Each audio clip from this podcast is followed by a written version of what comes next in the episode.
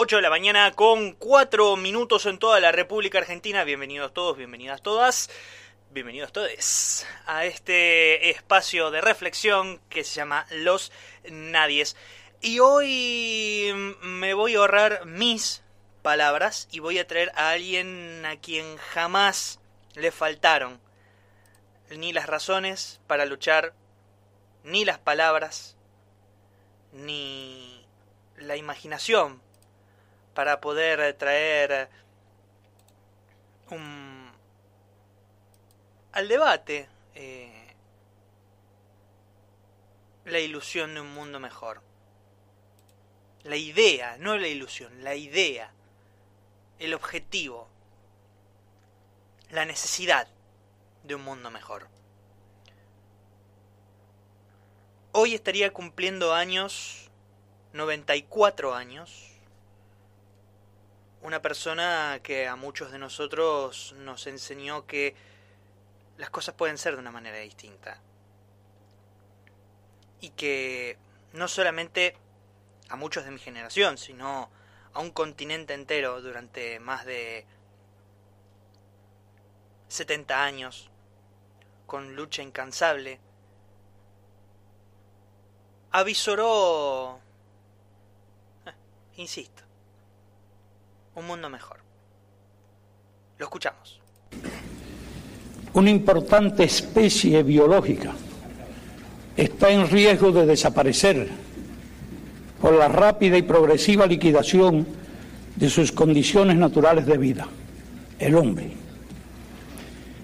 Ahora tomamos conciencia de este problema cuando casi es tarde para impedirlo.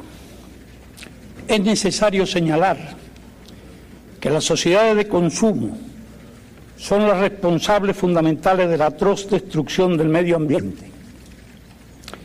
Ellas nacieron de las antiguas metrópolis coloniales y de políticas imperiales que a su vez engendraron el atraso y la pobreza que ellos azotan a la inmensa mayoría de la humanidad.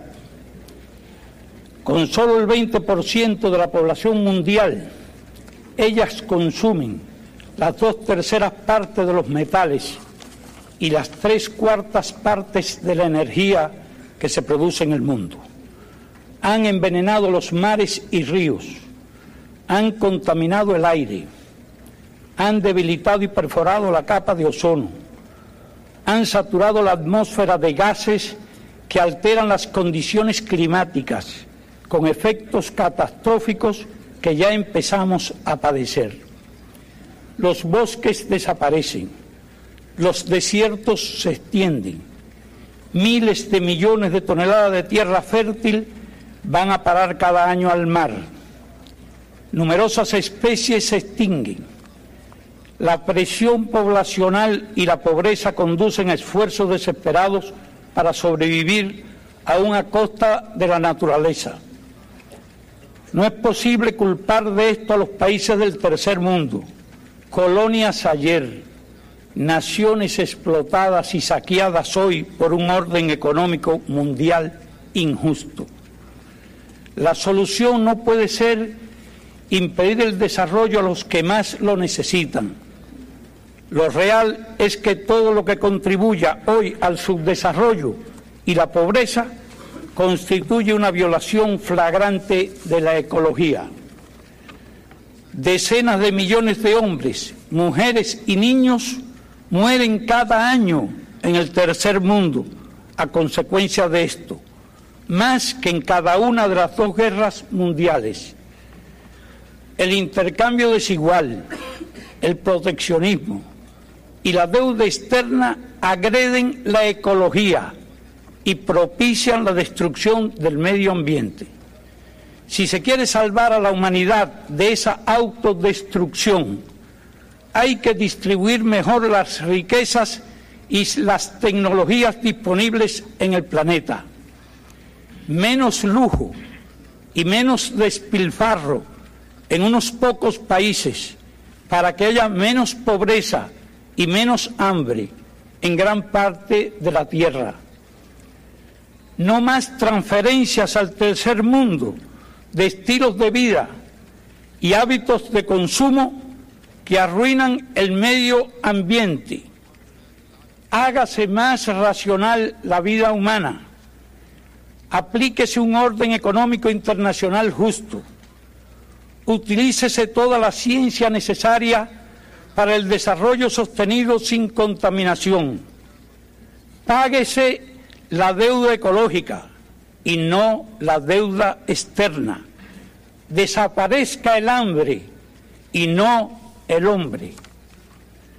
Cuando las supuestas amenazas del comunismo han desaparecido y no quedan ya pretextos para guerras frías, carreras armamentistas y gastos militares, ¿qué es lo que impide dedicar de inmediato esos recursos a promover el desarrollo del tercer mundo y combatir la amenaza de destrucción ecológica del planeta?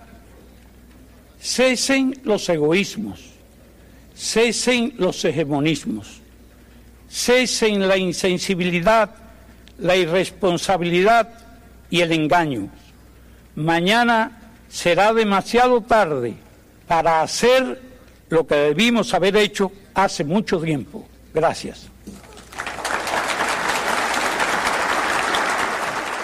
Así pasaba Fidel Alejandro Castro Ruiz por la conferencia eh, de la Organización de las Naciones Unidas que se llevó adelante el 26 de julio de 1992 en Río de Janeiro. Al ser interrogado Atilio Borón sobre qué es lo que distinguía a Fidel de otras personalidades de la política mundial histórica, Atilio responde que Fidel es una categoría única, muy superior a cualquiera de los demás. Es comparable con otros tipos como De Gaulle, Churchill o Roosevelt, pero él es más. Primero porque era un tipo con una inteligencia absolutamente excepcional. Segundo por un componente de personalidad, voluntad, disciplina. Fidel era el Quijote, un hombre desvinculado de las mezquindades del mundo. Por eso cuando le decías a Fidel que la gente quiere consumir más, no podía entender eso. Leía mucho más que cualquiera de los otros. Tenía una avidez de información bárbara. Dormía tres horas por día. A mí en 2003, dice Atilio Borón, en vísperas de la elección de Néstor me hizo un diagnóstico de todas las internas que había dentro del Partido Justicialista, y era sorprendente. No era que te hablaba de la Argentina en general. Sabía identificar cómo iban a jugar los gobernadores y cada una de las líneas. Ese mismo año, Fidel Castro arribó a la Argentina el 26 de mayo del año 2003 hizo llevó adelante uno de los más memorables discursos en la explanada de la Facultad de Derecho de la UBA. Lo escuchamos. Pero bien, el país vivirá no en una sociedad de consumo.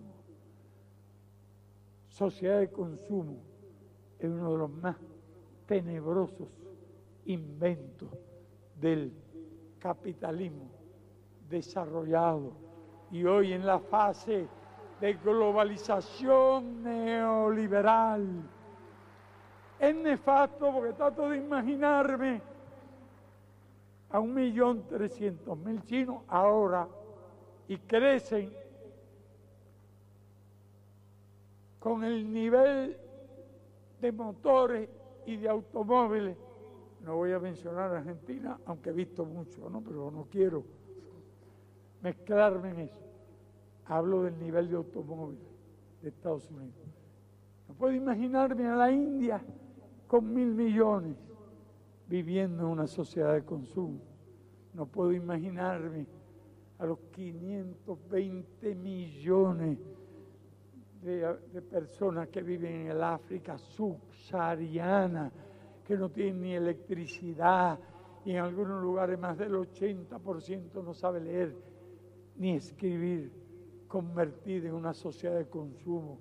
Empezaría preguntándome cuánto va a durar los yacimientos de combustible probados y probables al ritmo en que lo gastamos hoy, de modo que apenas durará 150 años lo que la naturaleza formó a través de 300 millones de años. Y hablo así porque se nos ha introducido en la cabeza la idea sobre un falso concepto de calidad de vida. ¿Cómo puede haber calidad de vida sin educación? ¿Cuánto sufre un analfabeto? No se lo imagina nadie, porque hay algo que se llama autoestima, que es más importante incluso que los alimentos. La... 94 años han pasado de la llegada al mundo de este hombre insoslayable que supo ser una piedra en el zapato, la que más le dolió durante décadas al gendarme del mundo, y que no supieron cómo hacer para sacárselo encima, más que confiar en el paso biológico del tiempo. Bienvenidos y bienvenidas a esta nueva página. Y feliz cumpleaños, Fidel, donde sea que estés.